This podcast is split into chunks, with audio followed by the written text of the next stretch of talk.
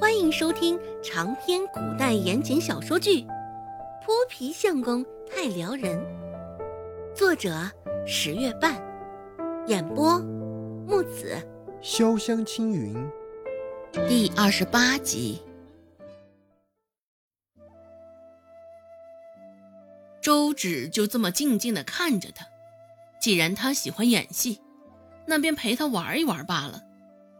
周芷迎合道。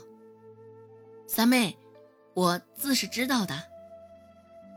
现在刘小宝那儿还不知道情况，是我考虑不周，的确应该避避风头，免得影响了铜钱进账。看着周芷低垂着脑袋，一脸羞愧的模样，周成的嘴角翘得更高了几分。二姐能够理解我，那便太好了。孟婆子看了一眼头顶。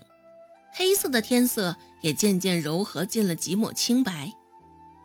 再过不久，天就要亮了。听着二人姐妹情深的对话，孟婆子不耐烦地皱起眉头，催促道：“哎呀，赶紧走吧！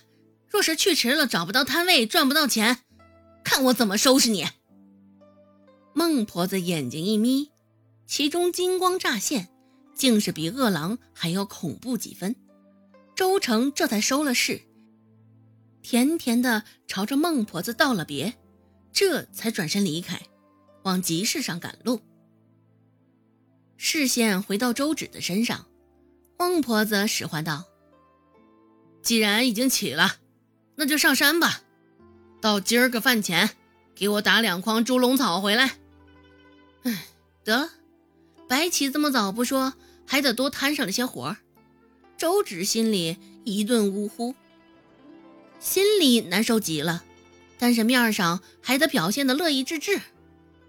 周芷一脸乖巧的点头，不再多说什么，直接背起一旁的竹筐出了门。路过刘家，侧边的一间厢房此刻还亮着灯，走近了还能隐隐听到祈院中凌乱的脚步声。你们两个大人是不是蠢笨到家了？竟然会相信一个小丫头说的话呀？还用她开的方子给我孙子用下？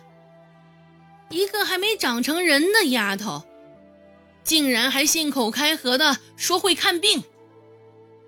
我看呢，就是周家的孟婆子搞的鬼。他们老二家至今没得个孙子。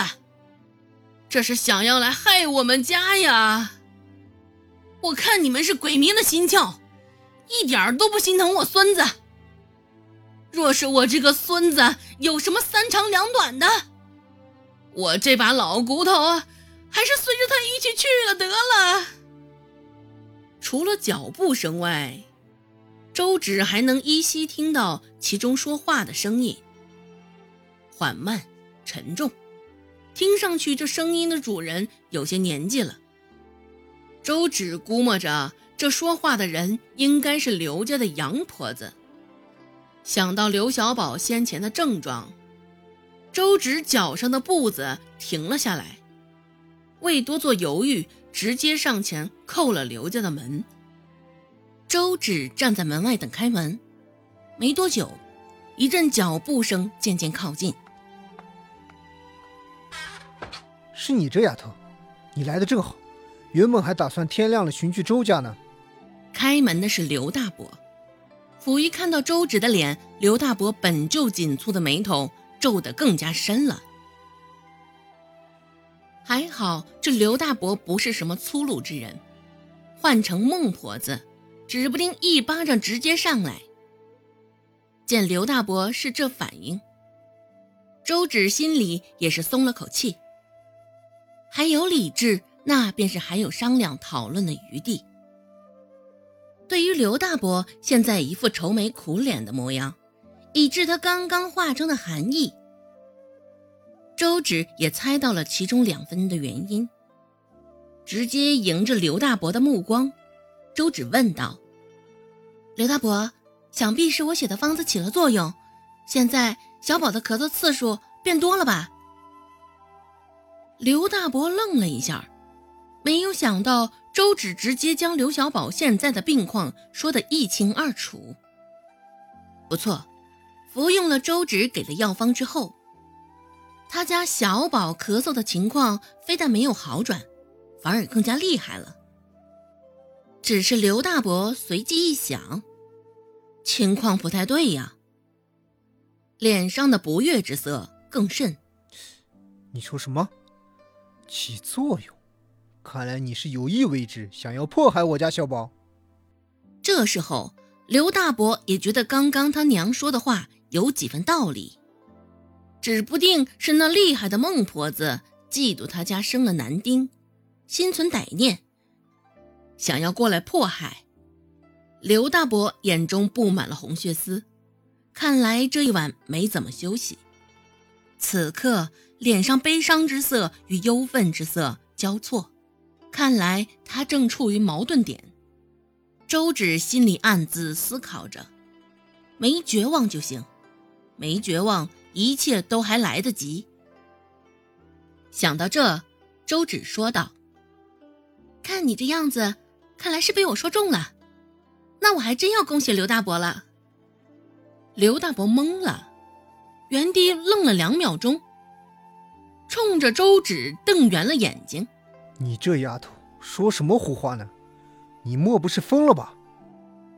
周芷也不急，云淡风轻的解释道：“刘小宝之前虽也咳嗽，只是一直无痰，常也只是干咳而已。”先前小宝服用了过多清热解毒的药，导致肺虚燥咳，本来往外方向的排毒，而清热的药作用恰恰相反，毒素长期压制在体内，这咳嗽自然是难以治愈。刘大伯很认真的听着，只是依旧听得浑浑噩噩，听不懂的地方越多，越觉得周芷这番话越有道理。抓住周芷话中提到的。刘大伯满脸忧色，紧张的问道：“什么毒？你这话是有人对我家小宝下毒？”周芷不得不感慨，这其中存在了 N 条的代沟。